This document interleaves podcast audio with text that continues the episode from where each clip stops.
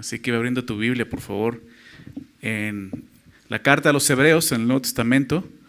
Vamos a continuar estudiando esta carta. Hoy vamos a ver la parte final, capítulo 7. Así que ábrela ahí, Hebreos capítulo 7.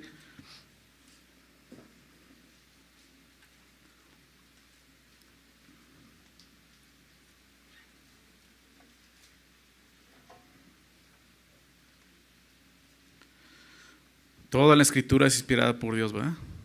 Y es útil. Por eso la estudiamos, ¿no? Queremos ser eh, hombres, mujeres de Dios, hombres, mujeres que glorifiquen al Señor, que puedan vivir vidas piadosas, que le den honra y gloria al Señor. Y necesitamos instrucción, ¿verdad? Necesitamos eh, el consejo de Dios para poder vivir de esa manera, porque no es natural en nosotros. Lo natural es todo lo contrario, ser rebeldes, pecadores, y por eso necesitamos que el Señor nos guíe. Por eso es que nos reunimos también a, leer la palabra, a estudiarla, a meditar en ella y dejar que ella haga su trabajo, siendo útil para nosotros, ¿verdad? Por eso lo hacemos cada domingo, cada jueves, cada miércoles, cada martes, cada lunes, ¿verdad? Todos los días que tenemos la oportunidad de estudiarla, discipulados, podemos abrirla y, y estudiarla de esa manera, ¿verdad? Muy bien. Pues bueno, vamos a ver el día de hoy la parte final del capítulo 7 y quisiera iniciar leyéndolo y hacer una oración para comenzar, ¿les parece? Dice el verso 20, nos quedamos ahí la semana pasada. Y eso no fue hecho sin juramento, porque los otros ciertamente sin juramento fueron hechos sacerdotes, pero este, con el juramento del que le dijo, juró el Señor y no se arrepentirá, tú eres sacerdote para siempre según el orden de Melquisedec. Por tanto, Jesús es hecho fiador de un mejor pacto. Y los otros sacerdotes llegaron a ser muchos debido a que por la muerte no podían continuar. Mas este, por cuanto permanece para siempre, tiene un sacerdocio inmutable, por lo cual puede también salvar perpetuamente a los que por él se acercan a Dios, viviendo siempre para interceder por ellos. Porque tal sumo sacerdote nos convenía, santo, inocente, sin mancha apartado de los pecadores y hecho más sublime que los cielos, que no tiene necesidad cada día, como aquellos sumos sacerdotes, de ofrecer primero sacrificios por sus propios pecados y luego por los del pueblo, porque esto lo hizo una vez para siempre, ofreciéndose a sí mismo. Porque la ley constituye sumos sacerdotes a débiles hombres, pero la palabra del juramento, posterior a la ley, al Hijo, hecho perfecto para siempre. Señor, venimos juntos eh, en comunión, Señor, como tú nos has llamado a, estudiar tu palabra, a meditar en ella, pero sabemos que, que todo esto, Señor, no lo podemos hacer nosotros solos, necesitamos de ti, Señor. Necesitamos de tu Santo Espíritu, Señor, que es el que nos guía en la verdad. Y te pedimos eso, Señor, que tú nos guíes a través de tu palabra, que tú nos enseñes lo que ha escrito, lo que tú permitiste, Señor, que aún el día de hoy pudiéramos estudiar en este libro, Señor, para nosotros. Ayúdanos a entenderlo, Señor. Danos entendimiento, danos corazones em, mansos, humildes, para recibir de ti lo que tú quieres, Señor. Ayúdanos a estar atentos a tu voz. Quita cualquier distracción que pueda haber en nuestra mente, en nuestro corazón, Señor, en nuestro pensamiento. Ayúdanos a enfocarnos solamente en lo que tú quieres enseñarnos y hablarnos en esta mañana, Señor. Le pedimos esto en el nombre de Jesús. Amén. Muy bien. Estamos en esta sección importante en la carta, ¿no? la parte central de la carta, donde el escritor ha comenzado un tema importante acerca de Jesús. La intención de esta carta y del escritor de Hebreos es mostrar cómo Jesús es superior, superior a cualquier otra cosa que Dios había hecho anteriormente. Porque los, los, receptores de la carta, aquellos a los que fue escrita la carta, pues es un grupo de personas con un contexto hebreo, por eso se llama los hebreos. Aunque no nos dice la carta que está escrita a los hebreos como la mayoría de las cartas del apóstol Pablo que escribe aquí más dirigida, entendemos por el contexto y por lo que está estudiando que está hablando un grupo de personas con un, con un trasfondo judío, creyentes que escucharon el Evangelio, creyeron el Evangelio, habían comenzado a seguir a Jesús a través del Evangelio, la doctrina de los apóstoles, pero se, empezaron a enfrentar contra lo natural cuando seguimos a Jesús, persecución, ¿verdad? Y más en ese, en ese entonces, cuando la iglesia comenzaba, la iglesia primitiva, y más siendo judíos, ¿verdad? Como vimos anteriormente, y lo vamos a ver más adelante en el capítulo 10, muchos de ellos estaban sufriendo, sufriendo ya eh, consecuencias severas por seguir a Jesús. Habían sido eh, puestos en la cárcel, habían sido despojados de sus bienes, habían sido maltratados.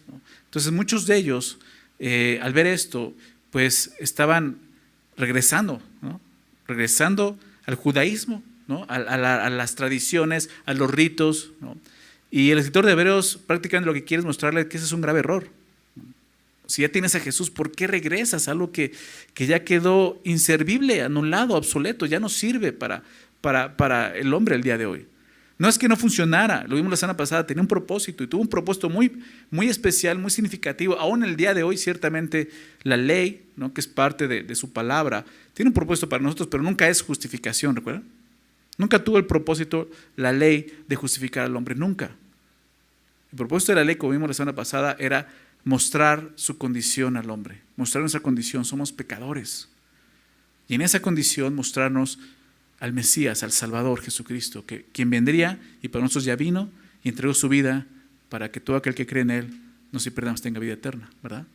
Entonces, ellos están regresando a estos rituales. En ese momento todavía existía el templo, esto fue antes del año 70 cuando se destruye el templo. Todavía existía el templo, todavía había sacerdocio, todavía se hacían sacrificios. Sobre todo ese sacrificio tan importante que era el día de la expiación, ¿recuerdan? En la ley marcaba un día al año en el que el sacerdote entraba una vez al año al lugar santísimo para hacer expiación primeramente por sus pecados y después por el pecado de todo el pueblo. Una vez al año. Y, ellos estaban regresando a ese tipo de, rituales. Y entonces el escritor quiere mostrar que eso ya quedó nulo. O sea, ¿cómo puedes regresar a eso si ahora tienes lo mejor que es Cristo? Entonces es increíble cómo la carta de los hebreos realmente lo que, lo que busca es, es exaltar a Jesús y mostrar cómo Él es superior a todas las cosas, aún las cosas que Dios había dado anteriormente. Pero esos hombres, mujeres, por la persecución estaban regresando atrás. Y entonces la carta se convierte en una carta de amonestación, una carta de ánimo, para todos aquellos que empiezan a, vivir eh, consecuencias de seguir a Jesús como persecución ¿no? y, quieren apartarse o empiezan a apartarse, esta carta nos ayuda a entender quién es Jesús y nos anima a acercarnos más con toda confianza ¿no? y no olvidar lo que Él ha hecho por nosotros. Entonces, esta última parte nos sigue recordando esto, el sacerdocio de Cristo, algo que, que era nuevo para, para los judíos, porque los judíos no tenían problema, ¿no? los que habían creído, me refiero a ellos, los judíos creyentes, no tenían problema con ver a Jesús como el rey, como el Mesías, como estaba escrito y estaba profetizado. Ellos lo vieron, reconocieron, Él es el Mesías, el hijo de David. Pero verlo como sumo sacerdote era algo nuevo.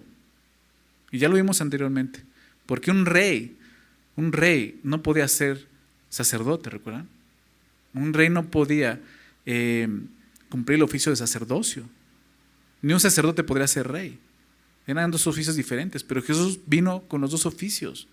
Entonces ahí entraría un problema, porque entonces, si Jesús es rey, ¿cómo puede ser sacerdote? Porque la ley decía que solamente el sacerdocio vendría de la tribu de Leví y, específicamente de la familia de Aarón, ¿recuerdan? Entonces, ¿cómo Jesús, si él es rey? Es más, él vino de otra tribu, la tribu de Judá, de donde era David, como estaba profetizado vendría un descendiente, un hijo de David, de, su tribu obviamente, para ser rey. Entonces, ¿cómo él puede ser un gran sumo sacerdote si es rey? Bueno, lo ha estado explicando, porque él no vino según el orden de, de, Leví, ¿verdad? De Aarón. Él vino según el orden de Melquisedec, un orden que estaba y fue constituido antes, mucho antes de la ley. Aún menciona a Abraham, ¿verdad? Antes de que naciera el hijo de, de Abraham, Isaac, antes de que naciera el hijo de Isaac, ¿verdad? Este, Jacob, antes de que naciera Leví, ¿no? Aún Abraham dio los diezmos a este Melquisedec reconociendo su sacerdocio, ¿verdad? Sacerdote de Dios Altísimo. Y vimos eso, como de alguna manera Leví estaba dando también los diezmos, la tribu de Leví, a ese sacerdote, mostrando que era superior al sacerdocio levítico. Entonces vemos cómo presenta a Jesús superior a eso. Y esta parte final nos muestra no solo cómo Jesús es superior, sino los beneficios que Dios nos ha dado a través del sacerdocio de Jesucristo. ¿okay? Ese tema del sacerdocio va a continuar hasta el capítulo, capítulo 10, más o menos, estoy va a seguir hablando de eso. Pero va a empezar a tocar temas que tienen que ver con su sacerdocio. Por ejemplo, la semana, la semana pasada, la semana que entra, vamos a ver el, nuevo pacto que Jesús trajo como como nuevo sacerdote. Y eso, obviamente, Pablo lo enseñó y lo vimos en sus cartas. Pero el escritor de Hebreos lo va a enfocar de una forma diferente como, el sacerdote, un nuevo pacto que va a mencionar, y lo leemos ahorita, lo va a mencionar en este estudio el día de hoy. Pero bueno, vamos a ver esto, ¿no? Vamos a, terminar de ver esta sección donde nos va a mostrar a Jesús como es superior, ¿no? Eh, por mucho al sacerdocio levítico. Y dice esto el verso 20, y esto no fue hecho sin juramento.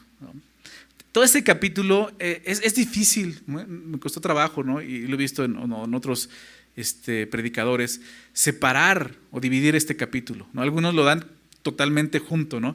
Y la verdad es que darlo así, pues es como darle nada más una embarradita, ¿no? O sea, creo que nos hemos detenido para ir viendo poco a poco, entender lo que está diciendo y, para eso hay que dividir el texto, si no estaríamos aquí, hubiéramos estado aquí pues tres, cuatro horas estudiando la palabra de Dios y no tenemos ese, ni ese tiempo ni esa fortaleza, ¿verdad? Nos quedaremos dormidos a la mitad, ¿no? si no es que antes. Entonces, lo hemos dividido y, es difícil de repente eh, eh, eh, separarlos, como decía, dónde no hay una separación, porque todo, todo va unido, ¿no? Y aquí lo vemos, y esto no fue hecho sin juramento. ¿A qué se refiere con esto? ¿no?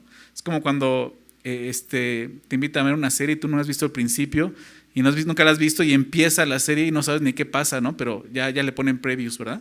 Preview ya para que entiendas más o menos. Pues déjame darte el preview, ¿no? De lo que está pasando. ¿A qué se refiere con esto? Pues está hablando de la institución del sacerdocio de Cristo, ¿no? Y esto, dice, no fue hecho sin juramento. ¿Qué está diciendo? El sacerdocio de Jesús fue establecido mediante juramento. Eso era algo particular y especial del sacerdocio de Cristo que no sucedió con el sacerdocio de Aarón. Hubo un juramento, ahorita lo vamos a ver. Dice el verso 21, porque los otros, hablando del sacerdocio levítico, los otros ciertamente sin juramento fueron hechos sacerdotes. Y así fue. En ningún momento en la escritura Dios juró que el sacerdocio levítico fuera para siempre. Había una ordenanza perpetua. Pero no, era, no quiere decir que el sacerdocio iba a ser perpetuo. La ordenanza era perpetua, pero falló. Y te vamos a ver por qué falló. Solamente el sacerdocio de Jesús incluye un juramento y eso lo hace especial y particular y superior. El sacerdocio levítico fue establecido, lo sabemos, ¿de qué forma? Lo vimos la semana pasada, por la ley. Por la ley, por mandato de Dios. Así fue como fue establecido. Déjame leer Éxodo 28.1, donde hace esto Dios. Le dice a Moisés, Éxodo 28.1, harás llegar delante de ti a Aarón, tu hermano, y a sus hijos consigo, de entre los hijos de Israel. Fíjate lo que dice ahí, ¿para qué? Para que sean mis sacerdotes. A Aarón y a Nadab, Abiú, Eleazar y Tamar, hijos de Aarón. Ellos van a ser mis sacerdotes. La ley, y es Éxodo, ¿no? es parte de la ley. Dios estaba estipulando esto. El sacerdote va a venir por medio de Aarón, su familia, la tribu y la familia de Aarón. Y vemos eso, cómo Dios estableció, y puedes leerlo en casa, Éxodo 28, Éxodo 29, habla de esto, cómo Dios establece el sacerdocio levítico, pero nunca menciona un juramento. En este llamado que Dios hace, no se hace mención de ningún juramento. Bueno, Dios los llamó, sí, o sea, estaba bien. Ellos cumplieron su labor de acuerdo al llamado de Dios. Pero no había un juramento, es lo que quiere dejar claro aquí el escritor de Hebreos. Por eso dijo en el verso 20, y esto no fue hecho sin juramento. Dice entonces, porque todos los otros ciertamente sin juramento fueron hechos sacerdotes, pero este, ¿no? Y cuando habla de este, está hablando de Jesús. ¿no? Esto está hablando de su eh, ordenanza al sacerdocio. Y este está hablando de Jesús, pero este con el juramento del que le dijo, Juró el Señor y no se arrepentirá. Tú eres sacerdote para siempre según el orden de Melquisedec. Y nuevamente vemos esta cita del Antiguo Testamento del Salmo 110, versículo 4. Hace dos semanas estudiamos el Salmo 110 con ese propósito, para entender mejor esto. Y vimos que es un salmo totalmente mesiánico, está hablando del Mesías. El rey David escribe ese salmo inspirado por el Espíritu Santo, habla de algo que iba a ocurrir siglos más adelante. Y Dios, a través de ese salmo, estaba dejando algo instituido, que es lo que el escritor de Hebreos entiende y el Espíritu Santo le revela y escribe esto para poder mostrarles a los judíos que el sacerdocio de Jesús es superior, no tienen por qué regresar a lo que ya es obsoleto, si ya tiene algo mejor. ¿Sí se dan cuenta? Y eso nos ayuda a entender pues la grandeza de, de la persona de Jesús y su obra para nosotros. Su sacerdocio es mucho mejor. Y cita el Salmo diciendo esto. Hemos estado viendo cómo el Salmo, y así lo ha ido llevando el, escritor de, Hebreos, diciendo que, Dios le dijo al Mesías, tú eres sacerdote para siempre. Y eso ya era algo diferente. Tú eres sacerdote para siempre. Según el orden de Melquisedec, no según el orden de Leví o de Aarón, sino el orden de Melquisedec. Lo hemos estado viendo, pero aquí agrega algo más que está en el Salmo y se enfoca en esto juró el Señor y no se arrepentirá. Ese es el juramento. Así dice el Salmo 110. Juró el Señor y no se arrepentirá. Esto no lo hizo con, con el sacerdocio levítico. ¿Se dan cuenta? Qué importante es cuando estudiamos la palabra, pongamos, pongamos atención, ¿verdad? A lo que está diciendo. Meditar en ella. Poder entender a qué está refiriendo. Es increíble cómo siglos antes en ese salmo mesiánico, profético, menciona algo en particular, que es lo que todo de Hebreos entiende y dice, Jesús es sumo sacerdote para siempre. Y eso, híjole, tiene un significado que vamos a ver hoy muy especial y grande para nosotros, saber que tenemos un gran sumo sacerdote perpetuo para siempre, ¿verdad? O sea, le está mostrando, ¿no? el, la ganancia que podemos tener en Cristo Jesús, más que el sacerdocio levítico. Entonces hay un juramento. Dios confirmó, y, esto me recuerda algo lo que ya vimos anteriormente en el capítulo 6, te lo voy a citar, cómo Dios confirmó su promesa a Abraham, ¿se acuerdan? Vimos a Abraham en el capítulo 6. Y, menciona eso, Dios le dio una promesa a Abraham, desde Génesis capítulo 12, ¿verdad? Eh, la estuvo confirmando, pero llegó un punto donde Dios la confirma por medio de un juramento, ¿se acuerdan? Génesis capítulo 22, la prueba de fe de Abraham donde Dios le dice, dame a tu hijo. ¿Se acuerdan de ese texto? Y cuando Abraham está a punto de degollar a Isaac ahí en el altar, Dios le dice, detente, ahora sé que me temes. Y ahí es donde Dios hace un juramento. Y dice Hebreos eh, en el capítulo 6 que Dios no pudiendo jurar por alguien mayor, juró por sí mismo, ¿verdad? Que iba a cumplir su promesa a Abraham. ¿Qué juramento hace? Es importante ver eso, ¿no? O sea, cuando Dios llega al punto de jurar, Dios no necesita jurar porque, porque no sea confiable. Jura porque nosotros somos pecadores y dudamos. Y quiere dejarnos bien claro, yo voy a cumplir mi promesa. Y así como lo hizo con, con Abraham, déjame leerlo eh, en el capítulo 6, una hoja atrás ahí en tu Biblia, verso 13, dice, porque cuando Dios hizo la promesa a Abraham, no pudiendo jurar por otro mayor, juró por sí mismo, diciendo, de cierto te bendeciré, con abundancia te multiplicaré grandemente. Y, vemos eso, el juramento que le hizo. Juró por sí mismo que le iba a bendecir. ¿Y Dios lo cumplió? Claro, claro, Dios cumplió su promesa, Abraham. Entonces, cuando Dios el escritor usó eso también para llegar a este punto. Cuando Dios añade juramento a su promesa, a su palabra, cuando Él añade juramento a lo que Él ha dicho, su palabra es inalterable. ¿Se dan cuenta? Entonces el escritor de Hebreos dice, el sacerdocio de Jesús fue hecho también, no, no con la ley, sino con un juramento. Algo inalterable, ¿se dan cuenta? Vemos cómo por segunda vez Dios hace juramento al, constituir al Hijo como sacerdote según el orden de Melquisedec. Y vuelve a jurar para demostrar la inalterable naturaleza de su llamamiento. Tú eres sacerdote para siempre. El sacerdocio levítico fue establecido por la ley, ¿verdad? Ya lo vimos, por la ley divina. Lo que vemos aquí es que mientras que el sacerdocio levítico fue establecido así, por la ley divina, el sacerdocio de Jesús fue establecido por juramento divino. ¿Cuál sería el propósito? ¿Cuál sería el propósito de Dios? de confirmar el sacerdocio de su hijo con juramento. Vamos a verlo. Pero una ley puede ser abrogada, puede ser anulada. Fue lo que vimos en el verso 18. ¿Verdad? ¿Recuerdan? Déjame leerlo. Queda pues abrogado el mandamiento anterior a causa de su debilidad e ineficacia. ¿Se acuerdan que lo vimos? Vemos cómo el sacerdocio está totalmente relacionado con la ley. Entonces, por eso en el verso 12 dijo, porque cambiado el sacerdocio, necesario es que también haya cambio de la ley. Está diciendo cómo el sacerdocio fue establecido por la ley, un mandamiento. Por eso dice, por su ineficacia y su debilidad, queda abrogado, queda anulado. Entonces, una ley puede ser anulada, pero el juramento no. ¿Se dan cuenta? El juramento dura para siempre, lo quiere mostrarnos aquí. Por eso Dios lo juró. Para dejarnos bien claro y, darnos una seguridad acerca de Jesús y lo que Él ha hecho por nosotros. Con juramento Dios garantizó el sacerdocio indestructible de nuestro Señor Jesucristo. Entonces empezamos a ver cómo es superior. El día de hoy ya no existe el sacerdocio levítico.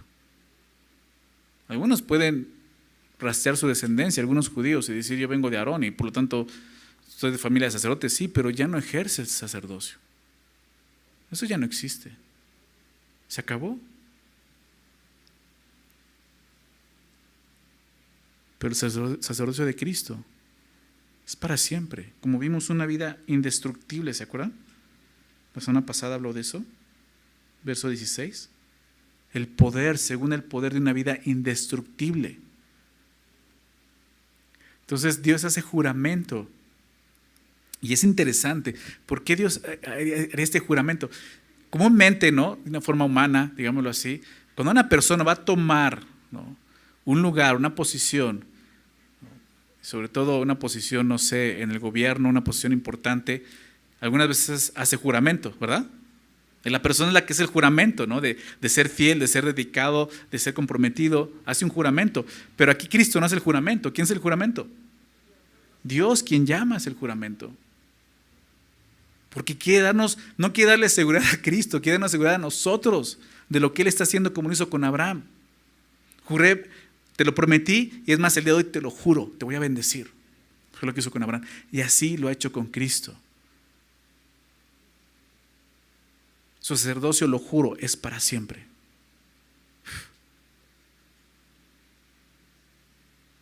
Podemos confiar en Dios.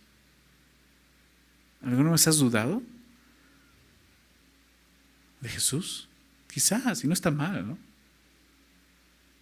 Bueno, está mal, pero no, no, tan mal.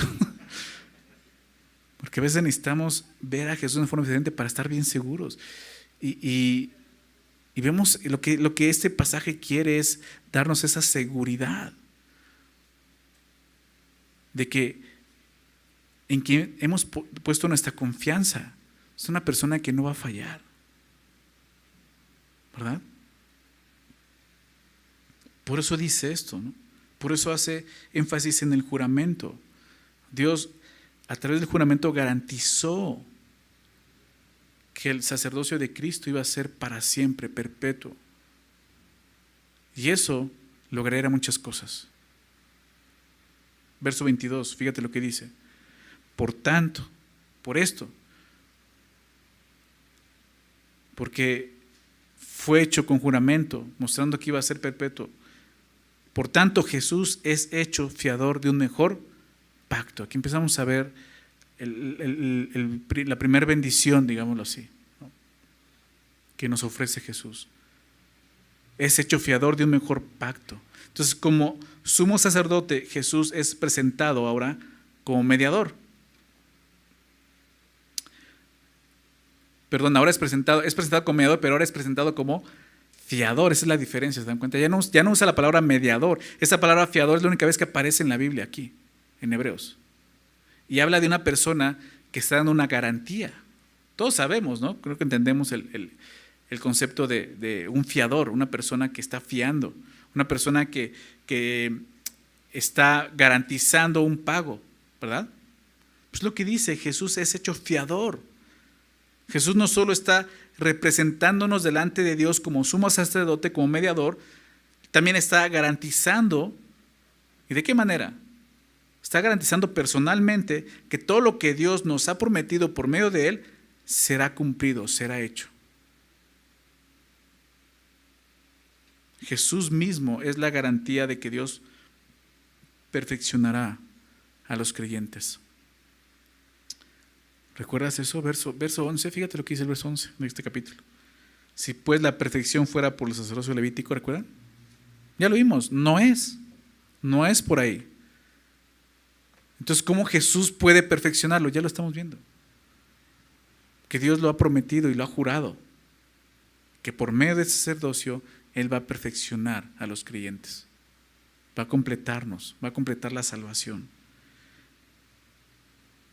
El hecho de que el sacerdocio de Jesús haya sido establecido por juramento de Dios para que fuera así perpetuo, hace que el pacto de Cristo sea mejor que cualquier pacto y mucho más que el pacto de la ley, el pacto que Dios hizo con Moisés. A eso se refiere la ley.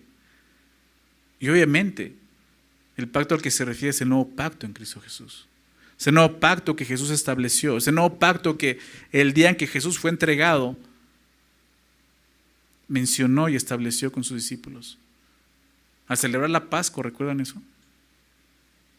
Él le da una nueva, un nuevo sentido a la Pascua.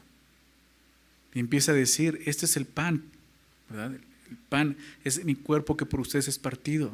Esta copa es mi sangre que por ustedes es derramada. ¿Se acuerdan? Y ese nuevo pacto que instituye en su sacrificio, en su sangre. Ese nuevo pacto del que está hablando aquí. Por eso dice que Jesús, por lo que hizo y por esta promesa y por este juramento, es hecho fiador de un mejor pacto. Hay un mejor pacto que el pacto de Moisés, el pacto de la ley. Es el pacto de Jesús. Y esto lo vamos a ver de detalle la, la siguiente semana cuando empiece a hablar del pacto no lo vamos a profundizar el día de hoy, pero menciona eso y vamos a ver esta parte donde estaba profetizado también este nuevo pacto, que es Jeremías. Pero viene hablando de eso, un mejor pacto, un mejor pacto. ¿Por qué regresar al antiguo pacto si tienes un mejor pacto?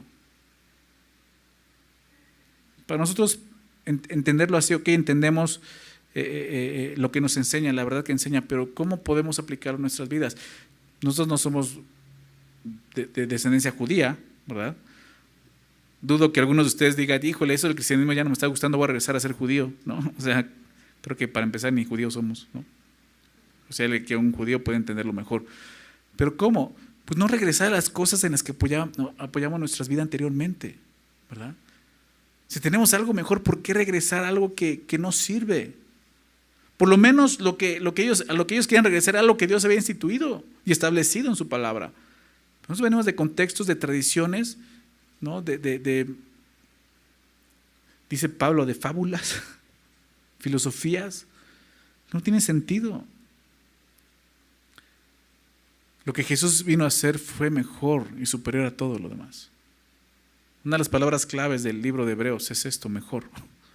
Mejor, algo mejor, algo mejor, algo mejor, porque quiere, quiere mostrarnos esto, lo que Jesús hizo es mejor que todo. ¿Por qué es mejor este pacto? El antiguo pacto, pacto que Dios había establecido con Israel a través de la ley, era un pacto bilateral. ¿Qué, significa esto? Que dependía tanto de Dios como de Israel. Los dos hicieron un acuerdo. Israel prometió, vamos a cumplirlo, vamos a seguirte, vamos a obedecer. ¿Y qué pasó? Falló. ¿Verdad? El antiguo pacto falló, fue roto, no por Dios, sino por el hombre. El hombre no podía, por su debilidad, no podía. El nuevo pacto, constituido por la obra de Cristo, es un pacto unilateral.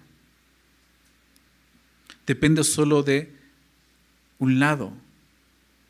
Y como vemos aquí, depende solo de Dios, no de los hombres. No solo tenemos que creer, confiar, no tenemos que hacer nada más. Dios ha hecho todo a través de Jesús. Por eso dice que es fiador de un mejor pacto. En el antiguo pacto los hombres no pudieron cumplir con las demandas de la ley de Dios. Por eso el nuevo pacto es un mejor pacto porque solo depende de la obra de Dios, la obra de Cristo en la cruz. ¿A poco no es mejor? ¿O quieres regresar a eso? ¿Un pacto que de por sí ya rompiste? No entiendo cómo muchas personas, aún cristianos, sobre todo cristianos, quieren volverse a la ley, quieren judaizarse. Doctrinas que están presentes el día de hoy, obviamente doctrinas falsas. Esto rompe con, ese pensamiento que aún sigue estando de moda y muchos cristianos están yendo para allá pensando que, que, las raíces hebreas, que eso es lo importante, el hebreo y regresar al Antiguo Testamento y regresar a la ley. No quise que no, sea importante, estudiamos el, el, Antiguo Testamento igual que el Nuevo, pero lo estudiamos a la luz del Nuevo Testamento, así como tiene que, estudiarse. Porque lo que Jesús, Jesús vino a hacer fue un nuevo pacto. No podemos depender del antiguo pacto, es un error regresar a, las tradiciones, a las costumbres, a los rituales del antiguo pacto, porque estás realmente desdeñando lo que Cristo vino a hacer, ¿te das cuenta? Confiando en eso. Jesús es mejor. Seador de un mejor pacto, ¿se dan cuenta? Para un, hebreo, un judío. O sea, esta frase tenía que, que golpearlo. ¿Cómo, ¿Cómo te estás apoyando en el antiguo pacto si lo que Jesús hizo es mejor? ¿Se dan cuenta? Entonces, ¿en qué, ¿en qué quieres apoyar tu vida el día de hoy? ¿En qué la estás apoyando el día de hoy? ¿En qué estás confiando el día de hoy? Quizás no en el antiguo pacto, pero ¿en qué estás confiando? Algo, como vamos a ver, temporal, terrenal. Tenemos a un mejor fiador, ¿no? Al fiador de un mejor pacto que es Jesús. Por cierto, así es como está eh, traducida literalmente la, oración, mostrando a Jesús al final como diciendo, un fiador de, un mejor pacto es Jesús, como dejando mucho más claro, ve lo que Jesús ha hecho.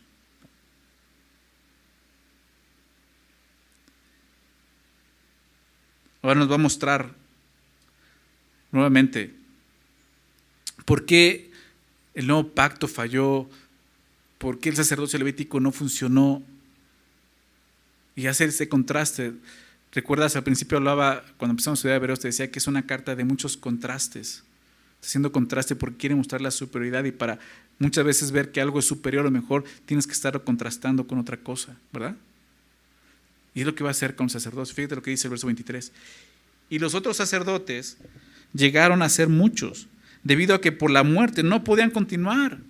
Mas este, por cuanto permanece para siempre, tiene un sacerdocio inmutable por lo cual puede también salvar perpetuamente a los que por Él se acercan a Dios, viviendo siempre para interceder por ellos. Y vemos ese contraste.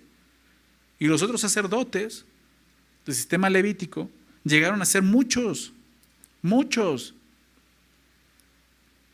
debido a que por la muerte no podían continuar. Entonces, cualquiera puede decir, wow, o sea, hubo muchos sacerdotes, qué bueno, qué bendición que hayan sido muchos sacerdotes. Bueno, el hecho de que haya habido decenas de sumos sacerdotes no significa que el sacerdocio levítico fue eficaz. Al contrario, es una muestra de su debilidad. Es lo que quiere mostrar. Llegaron a ser muchos, ¿debido a qué? A que por la muerte no podían continuar. Bajo la ordenanza de la ley,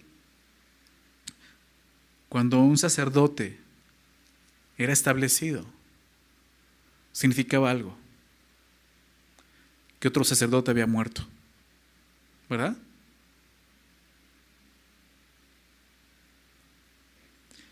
Y el nuevo sacerdote quedaba sujeto al mismo destino que ese sacerdote a la muerte. Esa es la realidad. Una sucesión. ¿Por qué? Porque había muerte. Y, tú puedes ver eso. Estudiando, estudiando el sacerdocio, estudiando eh, eh,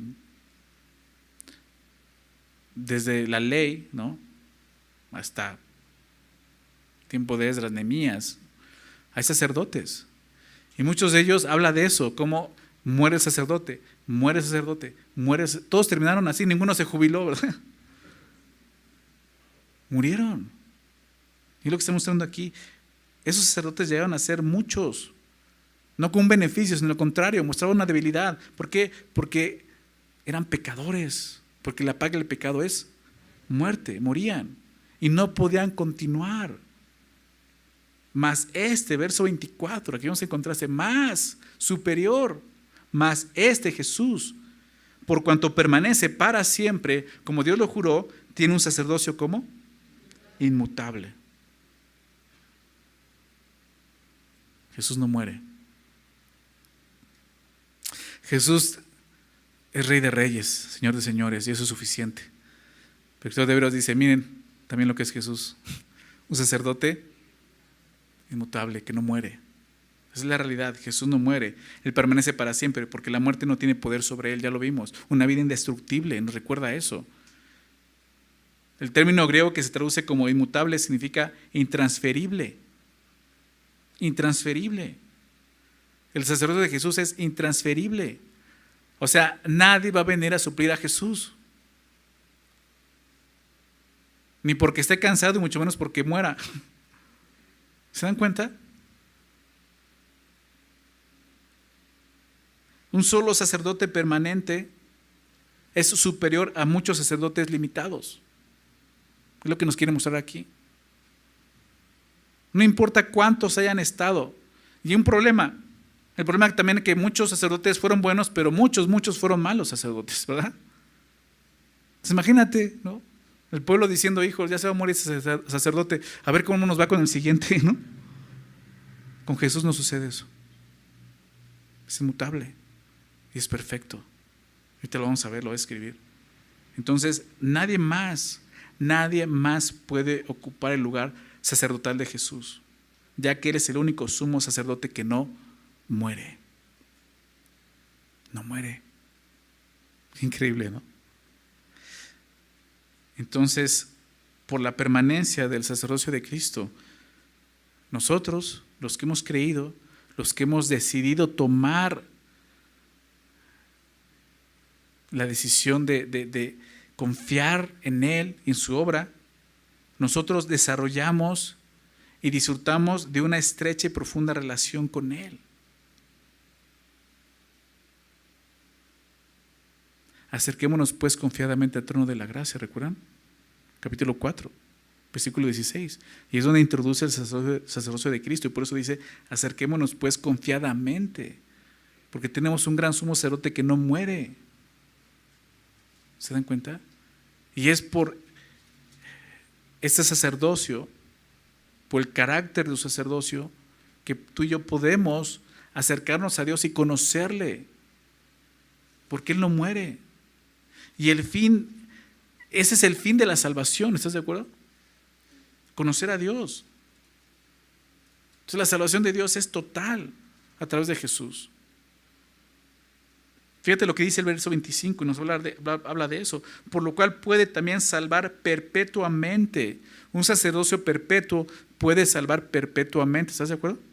Es lo que está diciendo aquí por lo cual, porque es perpetuo, puede también salvar perpetuamente a los que por él se acercan a Dios, viviendo siempre para interceder por ellos. Qué, versículo tan, tan esperanzador, ¿verdad?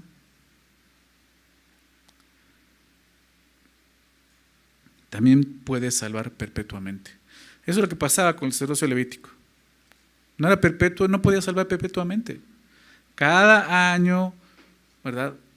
Una vez al año, él podía hacer una expiación una expiación que, tenía un propósito, pero no era perpetua. Tenía que hacerse cada año, ¿se dan cuenta?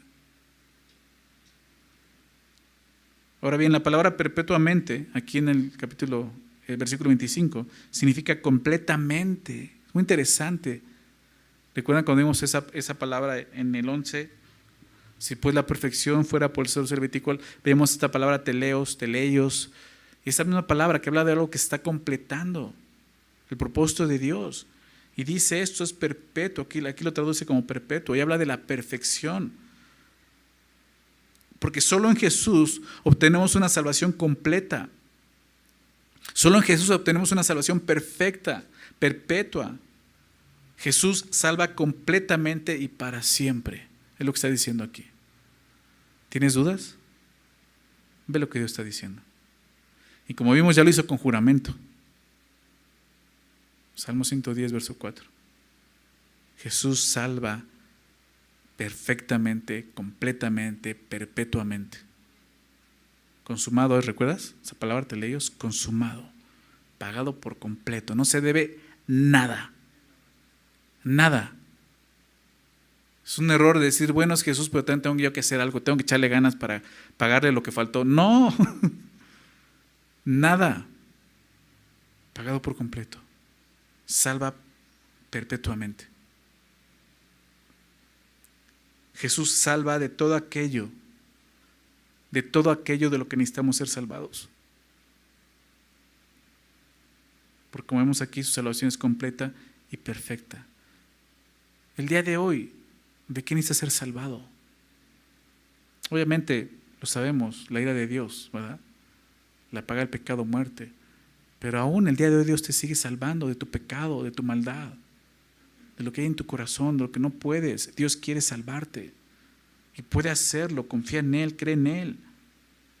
No existe nada de lo que Jesús no pueda salvarte, porque su salvación es completa y perfecta y perpetua, ¿lo ve?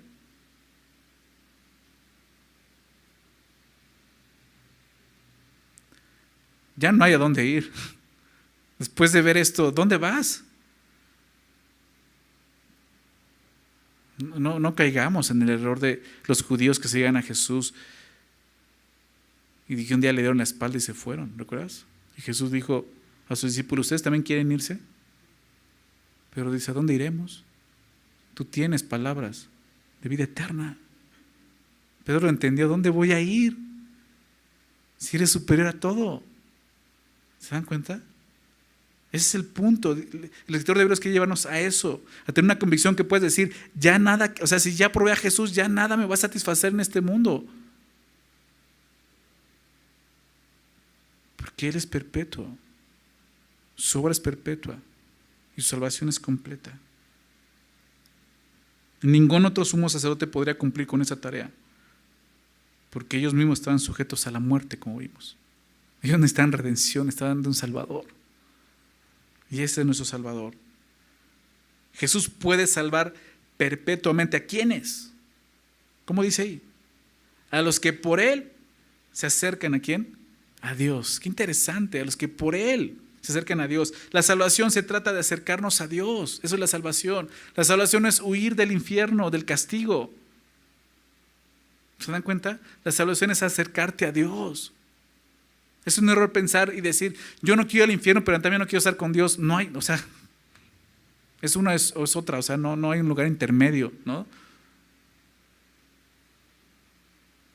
O eliges estar con Dios o estar sin Dios. Realmente eso, e, e, eso es el infierno, que Dios no esté ahí.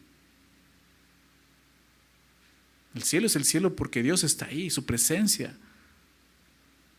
Juan Bautista le dijo a los judíos que venían a bautizarse, ¿Quién les, les enseñó a huir de la, ira, venidera? ¿Recuerdan? Exactamente es eso. O sea, ustedes vienen a bautizarse más porque, por si las dudas, ¿no? Vamos a bautizarnos, ¿no? No quiero ir al infierno. No.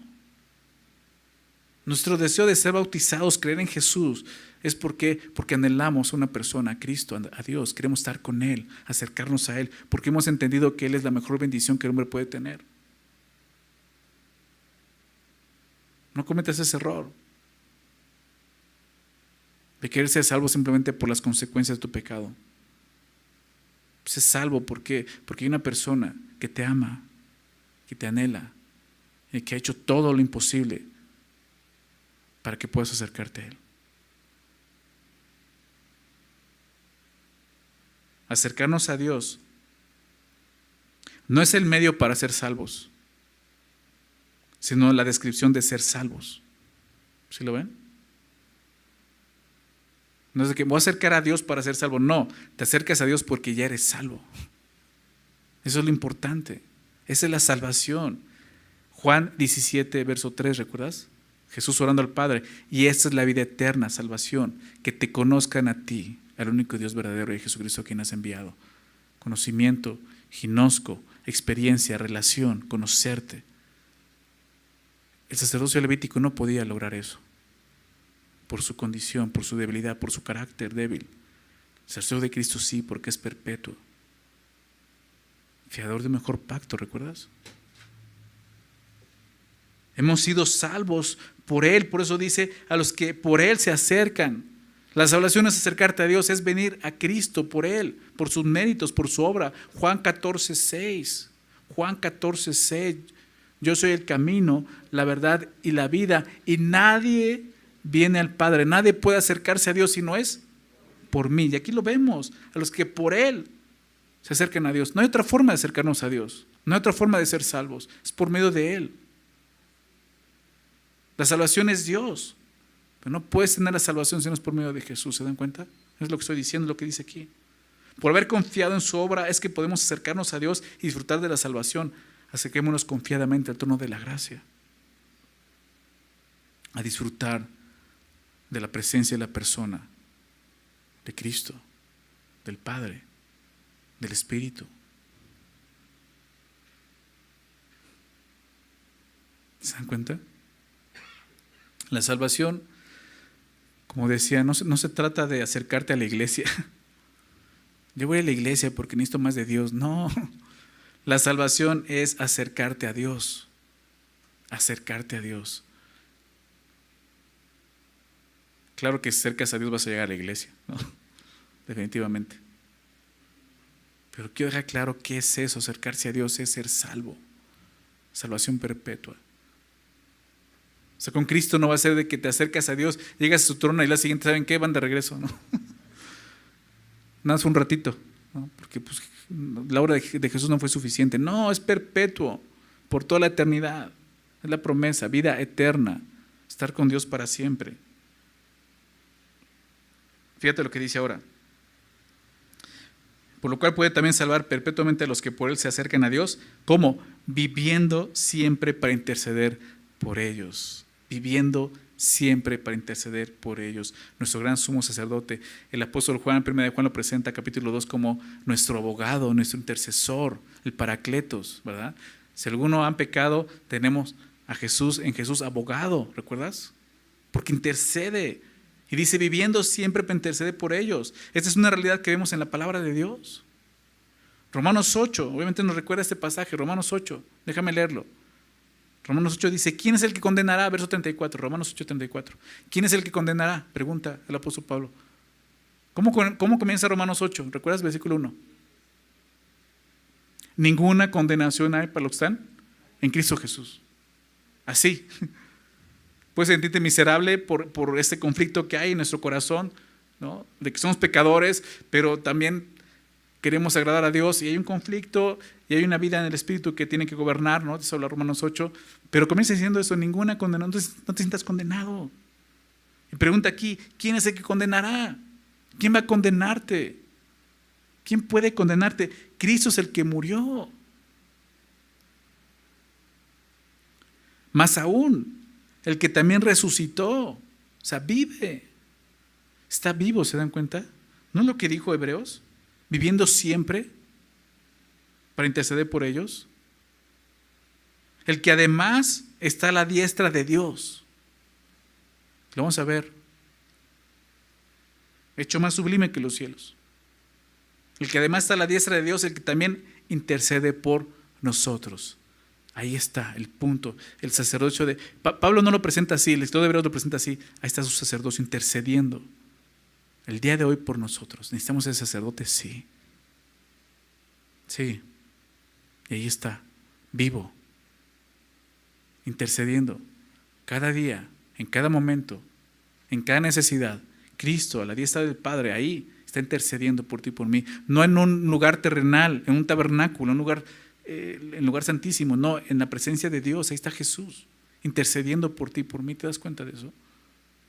Vive haciendo eso. Por lo tanto, lo que vemos aquí es que absolutamente nadie, nadie puede condenar a aquel que ha puesto su fe en Cristo. ¿Por qué? Porque Jesús se encuentra intercediendo por él continuamente. Satanás está ahí. Es el acusador, ¿verdad? Significa eso su nombre, acusador, el que acusa, el que quiere condenar, el que dice, mira, otra vez está fallando. ¿Cuántas veces te has sentido así? Otra vez fallas. Escuchas esa voz en tu corazón, que no es Dios, diciéndote, mira, eres un hipócrita. Es más, ni te acercas a Dios, ¿eh? te, va, te va a rechazar. No, no creas eso. Jesús está intercediendo. Ahí delante del Padre dice, sí, pero yo ya pagué por eso. Yo di mi vida por Él. Yo morí por esa ofensa, yo morí por ese pecado. Y esa es la gracia que va mover tu corazón a ser transformado. ¿Se dan cuenta? Y Él está intercediendo. Todos necesitamos eso. Todos entendemos, creo que todos entendemos la labor de un abogado, como lo presenta 1 de Juan 2. Aquí lo vemos, intercede. Intercede por nosotros delante del Padre. Por eso no hay condenación. Jesús ya murió y resucitó. Y está sentado a la diestra de Dios, intercediendo por ti y por mí. Qué promesa, ¿no? ¿Puedes descansar en eso? Sí. Entonces, ¿por qué quieres apoyarte en otra cosa? Saber que Jesús intercede por mí es un gran estímulo para que yo pueda seguir adelante confiando en Él. Es lo que Él quiere aquí, el estudio de Hebreos. Estimularnos a seguir adelante. No claudicar, no desmayar, no ir atrás, seguir adelante, confiando en que Dios está ahí. Y Jesús, Jesús no está pasivo en su trono descansando como, ah, pues ya, ya hice la hora ya. Hay que lleguen, al rato voy por ellos. No, Él está ahí todavía obrando. Increíble, ¿no? Intercediendo por ti y por mí. Pero intercediendo por quiénes? Por los que hemos puesto nuestra fe en Jesús. Pero es importante creer en Jesús. Pon tu fe en Él. Él vive para siempre, como vimos viviendo para siempre, y solo aquel que vive por siempre puede interceder por siempre. ¿Estás de acuerdo? Muy sencillo, muy claro. Un muerto no puede interceder por siempre. ¿Estás de acuerdo? Entonces, ¿en quién te estás apoyando?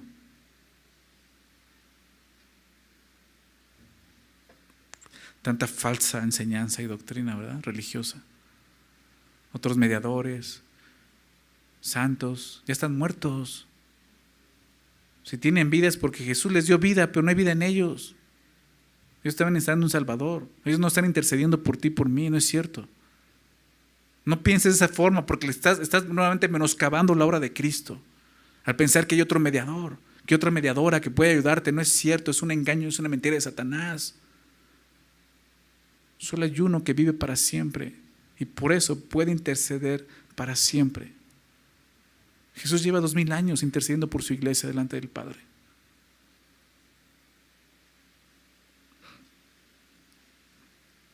Verso 26, fíjate la conclusión.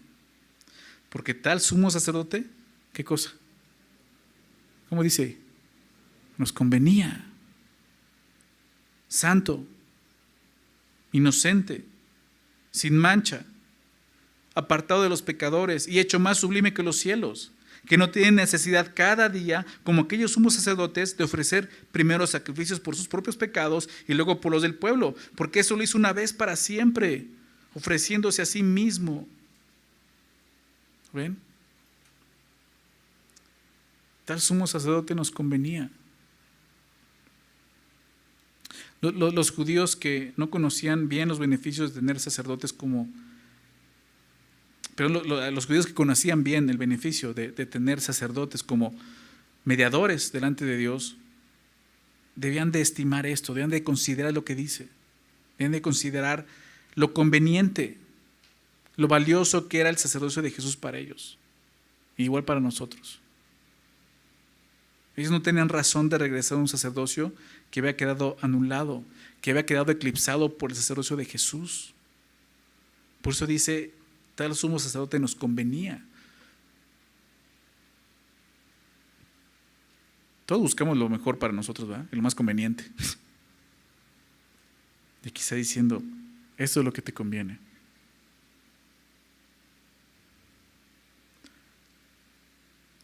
La palabra convenir significa que Jesús se ajusta a todas nuestras necesidades. ¿Verdad? Así. Nos conviene. Y describe a Jesús. ¿Por qué nos conviene? Porque es diferente a todos los más sacerdotes. Para empezar, es santo. por naturaleza. Todo esto es natural en Él. Él es santo, apartado, está hablando de eso. Diferente a ellos, inocente. No era culpable. Esos sacerdotes eran pecadores, eran culpables, por eso mueren, ¿verdad? La paga del pecado es muerte, y si morían es porque fueron culpables de pecar. Jesús es inocente, sin mancha. Está hablando de eso, no había culpa en él. No se halló pecado en él, apartado de los pecadores. Nos está mostrando la diferencia de este sacerdote, el cual nos conviene, por esto, por su carácter, por su naturaleza. Y eso es lo importante de entender cómo Jesús, siendo Dios, se hizo hombre, fue hecho hombre. El verbo se encarnó, tomó un cuerpo humano, porque necesitaba ser ese sacerdote. ¿Recuerdas cómo Pablo lo describe? Un mediador entre Dios y los hombres. Jesucristo, hombre. Dios, hombre.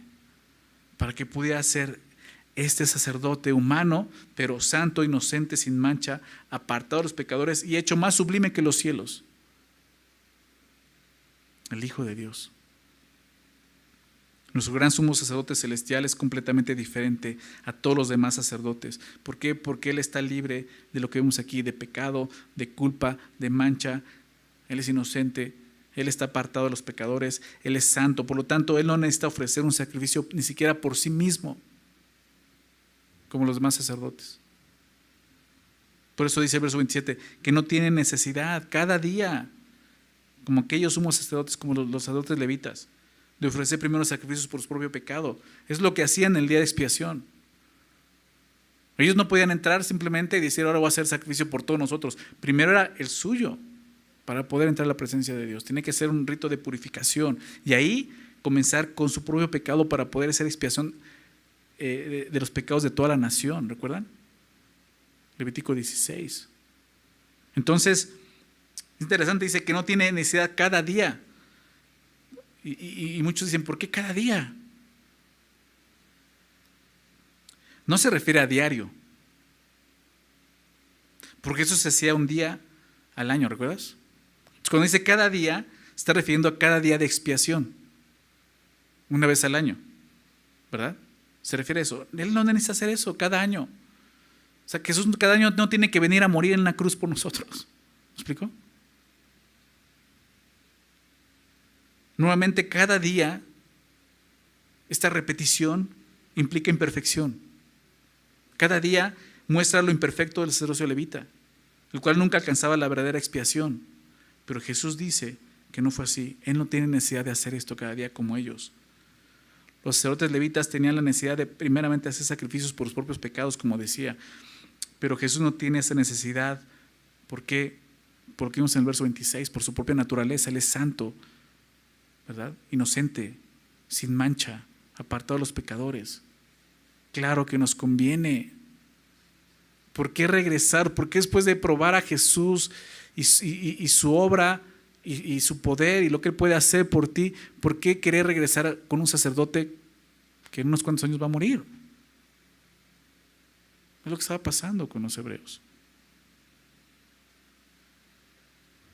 O sea, para el Señor de Hebreos dice, es ilógico lo que están haciendo. O sea, por eso lo vimos en el capítulo, capítulo 5, ¿recuerdan la pausa que hace? De esto hay tanto que decir, pero difícil de explicar por qué, porque se han hecho tardos para oír. ¿Se dan cuenta lo importante que es estudiar la palabra y entender quién es Dios y lo que está revelando su palabra? Porque podemos, perdernos del significado aún de la obra de Cristo, lo que significa para nosotros su sacerdocio. Como vimos, al fin y al cabo lo está explicando aquí. Entonces necesitamos estudiar la palabra, porque nos estamos dando algo importante. Jesús es superior, ¿verdad? Dice el texto entonces, Él no tenía que hacer esto. ¿Por qué? Porque esto lo hizo una vez para siempre. O sea, sí lo hizo, pero una vez para siempre, no cada día de expiación, una vez para siempre, ofreciéndose a sí mismo su sacrificio completo. Los sacerdotes tienen que hacer esto cada año, una vez al año. Tomar un animal, sacrificarlo ahí en el lugar santísimo, una vez al año. Pero Jesús no, lo hizo una vez para siempre,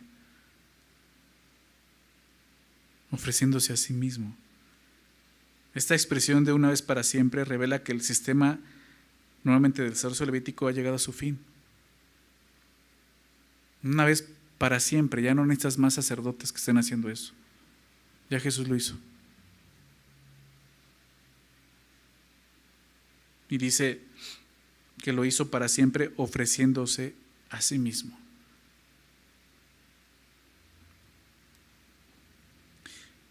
Lo hizo una vez y no está diciendo que Jesús hizo sacrificio por su pecado como lo hacían los cerotes levitas. Jesús nunca tuvo que ofrecer sacrificios por su pecado. ¿Por qué? Ya lo vimos. Que nunca pecó, él es santo, sin mancha, apartado de los pecadores. Lo que hizo una vez para siempre, que fue ofrecerse a sí mismo por el pecado del hombre. Eso es lo que hizo una vez para siempre. Ofrecerse él mismo para pagar el pecado de los hombres. Los sacerdotes levitas ofrecían animales como sacrificios. La diferencia es que Jesús se ofreció a sí mismo como un sacrificio. El sacerdote fue ese sacrificio. Muchos sacerdotes seguramente murieron al entrar al lugar y hacer expiación por no haberse purificado correctamente y morían, pero no como un sacrificio. morían como una consecuencia. Pero con Jesús no fue así. Él dio su vida y el poder de una vida indestructible, porque dijo, yo la doy y la vuelvo a tomar. Yo tengo ese poder de darla, nadie me la quita. Yo la doy y la vuelvo a tomar. ¿Se dan cuenta? Mostrando que es superior y que Él vence la muerte. Y lo hizo en la cruz. Jesús dio su vida. Ese sacrificio no fue un animal, fue el mismo sacerdote, el sumo sacerdote Jesús quien se entregó por nosotros. Jesús murió voluntariamente en la cruz y por su muerte se presentó así como el sacrificio hecho una vez y para siempre. En la expiación que Jesús trajo, vemos eso, el sacerdote y el sacrificio son uno solo. ¿Sí lo ven? Es la diferencia. El sacerdote levita tenía que hacer expiación por su pecado y luego por del pueblo. Jesús no fue así. Jesús entró ¿no? y en la cruz hizo expiación por nuestros pecados, una vez para siempre. Algo que que va a estar mencionando muchas veces en los siguientes capítulos. Recordando eso, una vez para siempre. Verso 28, vamos a terminar. Porque la ley constituye sumos sacerdotes a débiles hombres, pero la palabra del juramento posterior a la ley, al Hijo, hecho perfecto para siempre. Entonces regresa y concluye con su punto principal. La superioridad del Hijo sobre el antiguo y obsoleto sistema sacerdotal levítico.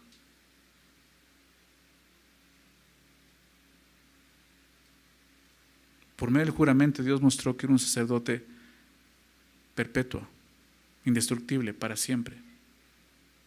Y lo vimos en la obra de Jesús. El Hijo, hecho perfecto para siempre. Ahí está Jesús, viviendo. Jesús no está muerto. Él está vivo. Y ya vimos haciendo, intercediendo por sus hijos, por los creyentes. El contraste entre los sacerdotes levitas y el sacerdocio de Jesús es evidente. Los sacerdotes que servían bajo la ley eran débiles. Lo que nos muestra aquí. ¿Por qué? Porque eran mortales, eran pecadores. Tienen que hacer sacrificios por su pecado, ya no así, iban a morir. La muerte no les permitía continuar ministrando para siempre. Pero Cristo fue perfecto tanto en su persona como en su sacrificio, que fue completamente eficaz. Y eso es lo que culmina aquí el capítulo 7, mostrándonos lo que Jesús logró a través de su sacrificio, perfecto, completo. No hay nada más perfecto que el sacrificio de Cristo. Y por eso Dios nos invita a creer en Él. Y esa es la invitación para todos nosotros. Si tú has creído en Jesús, no dejes de creer. Dios nos anima, nos recuerda quién es Jesús hoy. Y podemos confiar en Él. Él es, fiador, la garantía de un mejor pacto, ¿recuerdas? Él mismo. No dejes de confiar en Él. Te has acercado a Dios a través de Jesús. No dejes de confiar en Él. Ese sacerdote es conveniente para nosotros. Y si tú no has puesto tu fe en Jesús, no esperes más. La invitación de Dios sigue siendo la misma. Él ha puesto delante de nosotros, como lo ha dicho, una salvación tan grande a través de Jesús. Pon tu fe en Jesús. Ya no te puedes en cosas de este mundo. Ya no te puedes en doctrinas que, que no te van a salvar. Pueden traer un remedio temporal a tu vida, pero al final no te va a salvar. Porque solo la salvación completa, perfecta y perpetua es la de Cristo. Su sacrificio es perfecto. No se compara al sacrificio del día de la expiación que hacen los sacerdotes levíticos. Para nada. Ese sacrificio es una vez para siempre. Y tiene el poder para salvar a todo aquel que se acerca a Dios por medio de él. Hazlo. Cree en Jesús. Él es el camino, la verdad y la vida. Y recuerda eso, nadie, absolutamente nadie va a venir al Padre si no es por medio de Cristo. Vamos a orar, ¿no? Señor, muchas gracias nuevamente por revelarnos a Jesús. ¿De qué manera, Señor, poder verlo como este gran sumo sacerdote y poder entender mejor su obra a comparación de la obra del sacerdocio levítico, Señor, la cual lo vimos era, era débil, Señor, como vimos, quedó anulada, obsoleta. Ya no tiene ningún fin ni propósito el día de hoy, Señor. ¿Por qué? Porque hubo un sacrificio mejor, Señor. Porque hay un gran sumo sacerdote superior que vive y que está intercediendo por nosotros. Gracias, Señor. En verdad nos convenía este gran sumo sacerdote. Nos convenía santo, sin mancha, inocente, apartado de los pecadores. Claro que sí. Padre, gracias por enviar a tu Hijo Jesús. Gracias por darnos la seguridad al haber hecho este juramento que él iba a ser sacerdote según el orden de Melquisedec, un sacerdocio para siempre. Porque podemos descansar el día de hoy en esta salvación eterna, que definitivamente vemos algo también muy claro, no depende de nosotros. Y nunca ha dependido de nosotros y no puede depender de nosotros, depende solo de ti. Nosotros tenemos solamente que confiar, confiar plenamente en eso, Señor, y vivir de esa manera, Señor. El día de hoy nos acercamos a ti y sabemos que no es por nuestras obras o méritos, es por los méritos y la obra de otro. Este sumo sacerdote que ha dado su vida en la cruz por nosotros. El día de hoy lo reconocemos, Señor, y te exaltamos, te adoramos, te alabamos, te damos toda la gloria y toda la honra, Señor. Gracias, gracias Padre, gracias Señor Jesús por esta obra de salvación que solo tú has podido completar y perfeccionar. Gracias Padre. Oramos en el nombre de Jesús. Amén.